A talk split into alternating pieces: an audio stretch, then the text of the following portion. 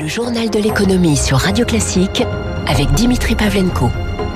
Avec Ophi Asset Management, leader en gestion ISR. Ophi Asset Management et votre épargne prend soin de vous. Bon réveil, bonne journée, soyez les bienvenus sur Radio Classique. À la une ce matin, peut-être bientôt de nouvelles corrections dans la liste des commerces autorisés pendant le confinement dans les 16 départements concernés.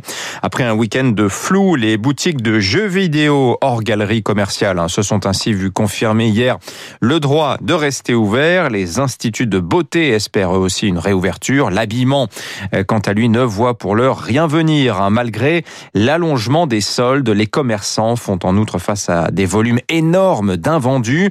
Le gouvernement dit réfléchir à autoriser des périodes de liquidation hors solde afin d'évacuer les surplus. Eric Huoche. Dans la réserve de son magasin de vêtements femmes et enfants près de Paris, Laura ne voit plus les murs, les invendus débordent. Là, il y a l'arrivée euh, de la nouvelle collection euh, printemps-été en boutique, donc avec une partie du stock d'hiver euh, qui reste sur les bras. J'ai peut-être 30% de stock de plus que l'année dernière. Des vêtements déjà payés mais désormais fermés, elle ne pourra pas les écouler. Alors il faut les entreposer, louer un box, un surcoût supplémentaire, alors que son chiffre d'affaires a baissé de 80% en un an. Pour autant, Laura estime que la proposition du gouvernement de liquider une partie de ce stock à la fin du confinement est une fausse bonne idée. On doit quand même faire une marge sur nos vêtements. L'idée c'est de vendre euh, au prix et pas de faire des promotions en permanence. Liquider en faisant une croix sur ses marges, une aberration pour les représentants du secteur. Évacuer ce surplus, cela ne pourra se faire que si les commerçants y trouvent leur compte, en allégeant les taxes par exemple. Francis Palombi de la Confédération des commerçants de France. Il faut compenser sous une forme fiscale la perte sèche que va provoquer cette braderie, ces soldes. Sinon, on va vers des faillites en cascade. Les discussions se poursuivent entre les commerçants et Bercy. Les nouvelles mesures de soutien devraient être déterminées et annoncées en milieu de semaine. Voilà, l'heure est aussi au maintien du télétravail à haute dose. Le ministère du Travail a envoyé hier soir aux partenaires sociaux un protocole sanitaire actualisé. Alors techniquement, le gouvernement ne peut pas obliger par la loi les entreprises à maintenir tous leurs salariés chez eux, mais il les y incite fortement en définissant un plan d'action, donc pas de cantine, distanciation de 2 mètres entre chaque personne, 8 mètres carrés par salarié, extension des plages horaires, etc.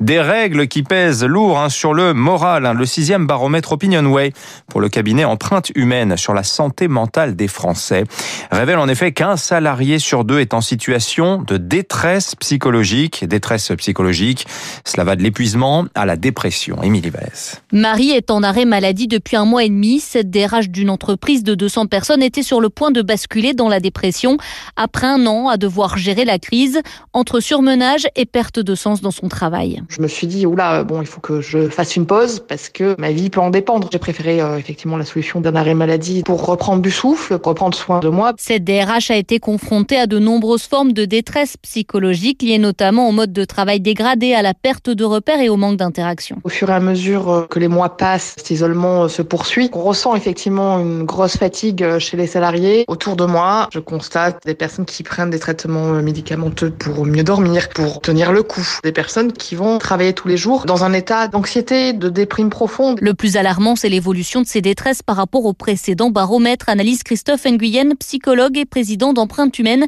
cabinet spécialisé sur les risques psychosociaux. En seulement trois mois, on a vu une explosion de dépression qui nécessite un traitement, un accompagnement avec un spécialiste. Et en un an, le taux de dépression sévère a doublé. Il y a un an, ce sont les salariés au chômage partiel qui étaient les plus exposés aux risques psychosociaux. Aujourd'hui, ce sont clairement les télétravailleurs, selon ce professionnel.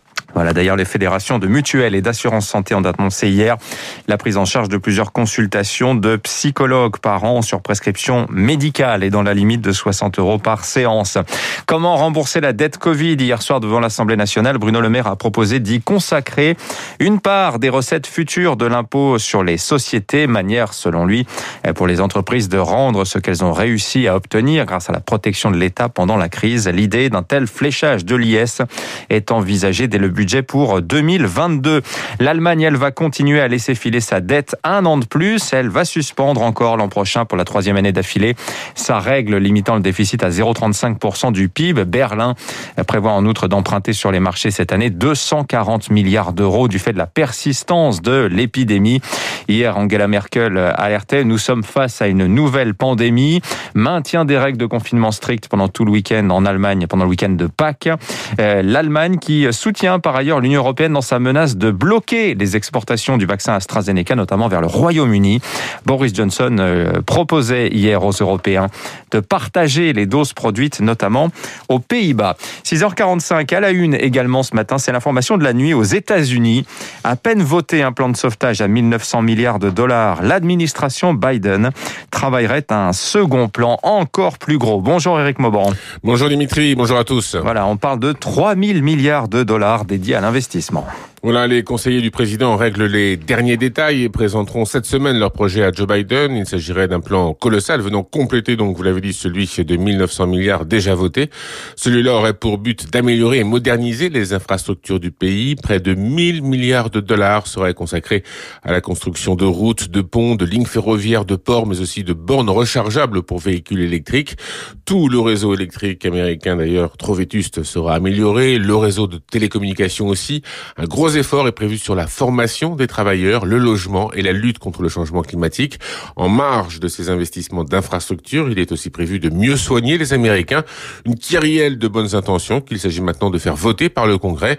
Les discussions entre démocrates et républicains sont en cours. Il s'agit de définir le périmètre de ce plan de soutien, mais également son financement. Sur ce point, les républicains redoutent une hausse des impôts et une dérive de la dette. Lors de sa campagne, Joe Biden avait promis de ne pas augmenter les impôts des personnes gagnant moins de 4 400 000 dollars par an. Merci Eric Mauban. En bref, Veolia met en cause devant la justice les administrateurs de Suez, le groupe dirigé par Antoine Frérot.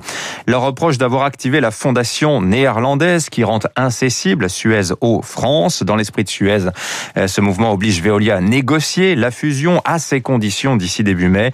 Mais le groupe dirigé par Antoine Frérot a demandé en référé hier la suspension de l'activation de cette fondation. Il menace également de déclencher une action en responsabilité contre les administrateurs administrateurs de Suez qui ont voté l'activation samedi dernier. Veolia leur demanderait 300 millions d'euros en réparation du préjudice financier. Les marchés, pour finir, le CAC à nouveau en baisse hier soir, moins 0,5%, 5968 points, quand Wall Street de son côté repart de l'avant, le Dow Jones plus 0,3%, 32 731 points, le Nasdaq lui plus 1,23.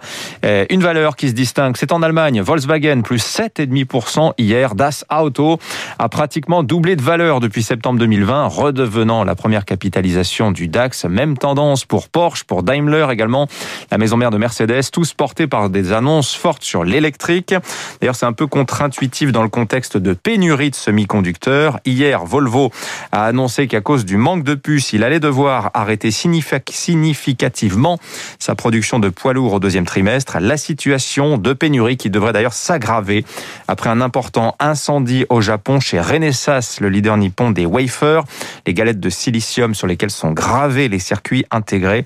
Un mot des monnaies pour finir, la livre turque hier soir, 7% de recul face au dollar. Les cotations euh, ont même été dû être, euh, dû être suspendues deux fois hier matin à 6h.